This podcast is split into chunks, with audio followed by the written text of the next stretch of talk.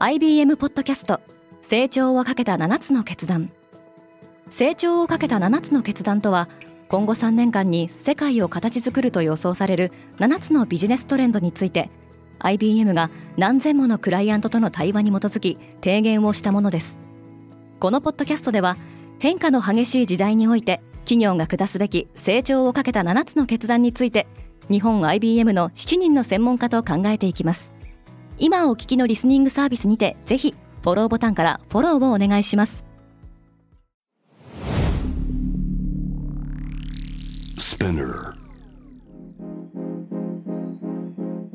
おはようございます。ケリーアンです。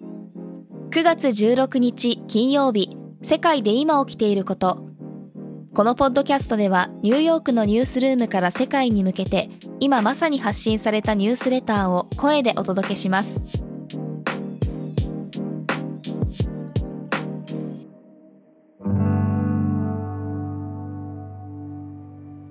習近平国家主席とプーチン大統領がウズベキスタンで会談した。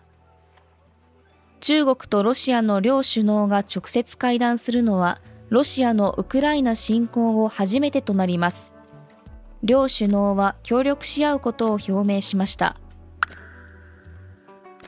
アドビがスタートアップのデザインプラットフォーム Figma を買収する。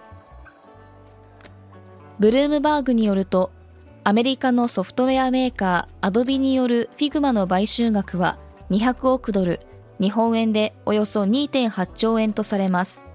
株式非公開のソフトウェア企業の買収額としては過去最大規模になります。ロンドンのヒースロー空港が数百便のフライトをキャンセルした。19日にはエリザベス女王の国葬のほか、フランスでの航空ストライキが予定されています。全体のおよそ15%に影響が出るとみられます。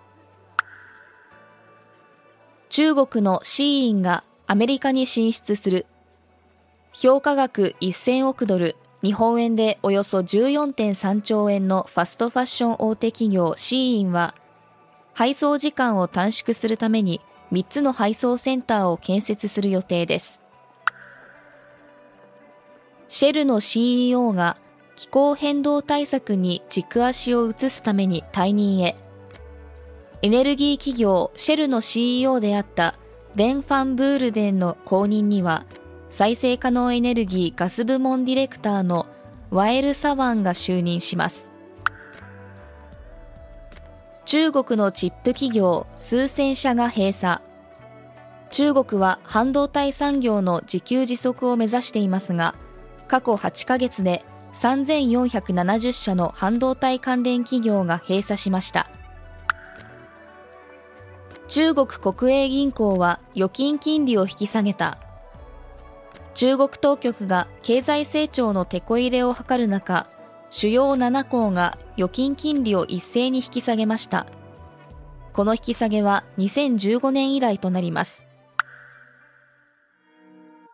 今日のニュースの参照元は概要欄にまとめています。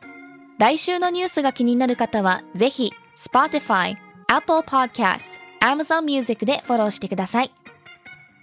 Quartz Japan では世界の最先端を毎日2通ニュースレターでお送りしています。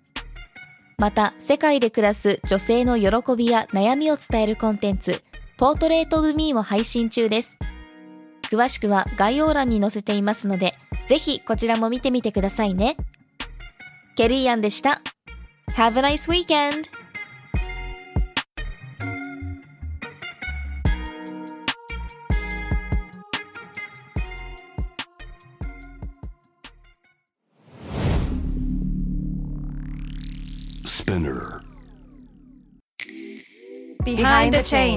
ノイハウスモナです。サリスレイヤです。毎週金曜日配信中のこのポッドキャストでは世の中をベターにするために行動している方々をゲストにお招きしてその活動のモチベーションや葛藤についてぶっちゃけトークを繰り広げてます。社会活動のリアルな裏話聞きに来ませんか？Behind the Change チェックしてね。